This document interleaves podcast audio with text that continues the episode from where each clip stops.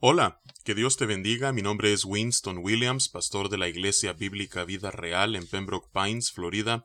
Bienvenidos a otro episodio de Vida Devocional, un ministerio de la Iglesia Bíblica Vida Real, cuya misión es sembrar la verdad de la palabra de Dios en los corazones de los hombres y cosechar vidas nuevas para el reino de Dios.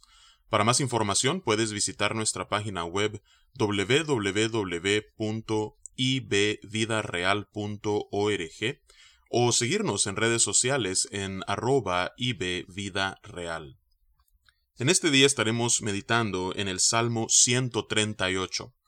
A partir de este salmo, durante los próximos ocho salmos, veremos que el autor de cada uno de ellos nuevamente vuelve a ser el rey David. El título de este Salmo 138 es Acción de gracias por el favor de Jehová. Así es que a lo largo de sus ocho versículos vemos a David alabando al Señor por cada una de sus obras, pero particularmente por el favor que le ha mostrado al rey.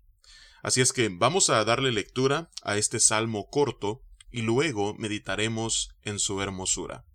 Dice la palabra de Dios, Te alabaré con todo mi corazón, delante de los dioses te cantaré salmos me postraré hacia tu santo templo y alabaré tu nombre por tu misericordia y tu fidelidad, porque has engrandecido tu nombre y tu palabra sobre todas las cosas. El día que clamé, me respondiste, me fortaleciste con vigor en mi alma. Te alabarán, oh Jehová, todos los reyes de la tierra, porque han oído los dichos de tu boca.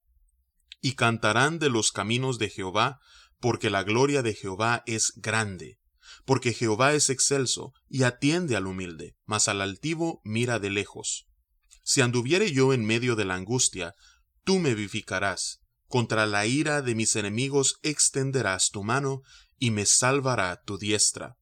Jehová cumplirá su propósito en mí. Tu misericordia, oh Jehová, es para siempre. No desampares la obra de tus manos. Que Dios bendiga su palabra. Vemos entonces que David comienza con una afirmación. Él dice, Te alabaré con todo mi corazón, delante de los dioses te cantaré salmos.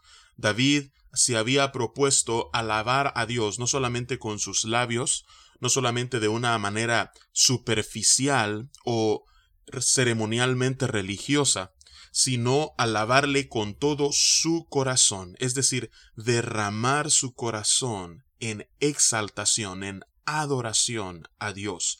Y lo haría, según dice el versículo 1, delante de los dioses. Delante de cada uno de ellos les cantaría salmos al Señor. Ahora, cuando David habla aquí de la palabra dioses con D minúscula, muy probablemente es una referencia a los dioses paganos, los ídolos falsos de las naciones, pero también podría ser a cada uno de sus regentes, podría ser una referencia a aquellos que gobernaban estas naciones alrededor del pueblo de Israel. Pero en cualquier caso, David está diciendo que su adoración será pública. Él derramará su corazón en alabanza ante los ojos de todo aquel que observe.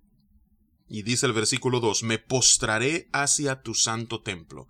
Muy probablemente una referencia al tabernáculo en Jerusalén, y alabaré tu nombre por tu misericordia y tu fidelidad. En primer lugar, la alabanza de David se debía a la misericordia que Dios había mostrado no solamente para con él, sino para con su pueblo, y por la continua fidelidad de Dios. Y no es eso cierto de parte de nuestro Dios, que aunque nosotros en ocasiones seamos infieles, él permanece siendo fiel.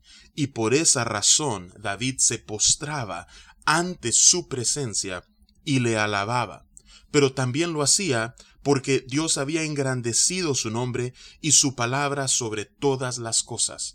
Dios se había manifestado de una forma poderosa en la vida de David y al él haber engrandecido su nombre, al haber hecho esto, David entonces se postraba en adoración a él porque la palabra de Dios se exaltaba, se engrandecía sobre todas las cosas. Y ese es el poder de la palabra que Dios ha hablado. Ese es el lugar que la palabra de Dios tiene o debe tener en la vida de cada uno de nosotros. Y dice el versículo 3 que no solamente Dios es un Dios que había mostrado misericordia y fidelidad, que había engrandecido su nombre, sino que, dice David, el día que clamé, me respondiste, me fortaleciste con vigor en mi alma. Dios es un Dios inmanente, eso quiere decir que Él está cerca y Él cuando nosotros clamamos a su nombre, Él responde y en este caso no había sido la excepción. Dice la palabra de Dios que David había clamado y Dios le había respondido. ¿Y cómo había venido la respuesta de parte de Dios? En que había fortalecido con vigor su alma. Así es que Dios es un Dios misericordioso, es un Dios fiel, es un Dios que se manifiesta y engrandece su nombre, pero es un Dios que responde cuando nosotros a Él clamamos. Ahora, la alabanza no solamente tiene que ser algo que un individuo le rinde a Dios, sino que toda la creación debe de alabar el nombre del Señor. Y por eso a partir del versículo 4 dice David, Te alabarán, oh Jehová, todos los reyes de la tierra, porque han oído los dichos de tu boca. La alabanza a Dios no solamente tiene que venir de parte de un rey, no solamente tiene que venir de parte de una nación, sino que todos los reyes, todos los gobernantes, todos aquellos que están en autoridad deben de alabar a Dios. Y no solamente deben alabarle, sino que deben estar atentos sus oídos a los dichos de su boca. Dice el versículo 5, y cantarán de los caminos de Jehová, porque la gloria de Jehová es grande. Es verdad, muchas veces, muchas veces los que están en autoridad se visten de magnificencia y están en lugares en donde los hombres dan gloria a cada uno de ellos, pero hay una gloria que sobrepasa cualquier gloria terrenal o humana. Y esa es la gloria de Dios. Es incomparable, es única. Y por esa gloria que solamente le pertenece a Dios, entonces nosotros debemos alabarle a Él. ¿Por qué? Porque dice el versículo 6 que Jehová es excelso y atiende al humilde, mas al altivo mira de lejos. Oh, cuán bien haríamos si nosotros prestamos atención a esto que la palabra de Dios no solamente dice en este lugar, sino que reiteradas veces a lo largo de la Biblia encontramos este axioma bíblico, esta realidad que aquellos que se enaltecen, Dios los humilla y aquellos que son humildes, Dios los exalta y los atiende.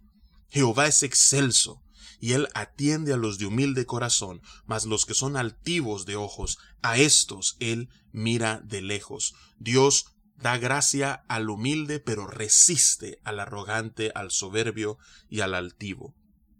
Continúa el versículo 7 diciendo, Si anduviere yo en medio de la angustia, tú me vivificarás, contra la ira de mis enemigos extenderás tu mano y me salvará tu diestra por las experiencias que David había tenido en el pasado, como dice el versículo 3, el día que clamé me respondiste, me fortaleciste con vigor en mi alma.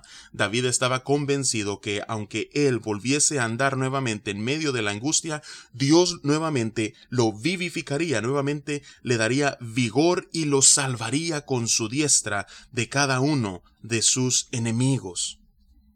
David estaba convencido que Jehová cumpliría todo lo que se había propuesto en su vida. Dice el versículo 8, Jehová cumplirá su propósito en mí. Ese pacto que Dios hizo conmigo, Dios lo cumplirá, dice David. Tu misericordia, oh Jehová, es para siempre. No desampares la obra de tus manos. Así es que, qué bueno es meditar en este salmo, en el cual verdaderamente vemos el favor de Jehová, en la misericordia que Él nos muestra, en su fidelidad, en cómo Él se manifiesta de manera poderosa y engrandece su nombre, en cómo Él nos responde cuando nosotros clamamos a Él, en cómo Él atiende al humilde, en cómo Él nos da vigor, cómo Él vivifica nuestras almas cuando estamos en angustia, cuando estamos en dificultades y cómo su diestra nos salva, en cómo su soberana voluntad y su brazo poderoso está cumpliendo su propósito en cada uno de nosotros y ha prometido jamás desampararnos. El favor de Jehová es real. Y cada uno de nosotros que somos parte de su pueblo e hijos suyos, disfrutamos de ese favor que Él nos muestra, un favor que es inmerecido, pero aún así por su gran misericordia que dice este salmo es para siempre, Él continúa mostrándonos ese favor día a día y lo hará por toda nuestra vida. Así es que qué bueno es meditar en el favor de Dios. Que Dios te bendiga y con su favor nos encontraremos mañana.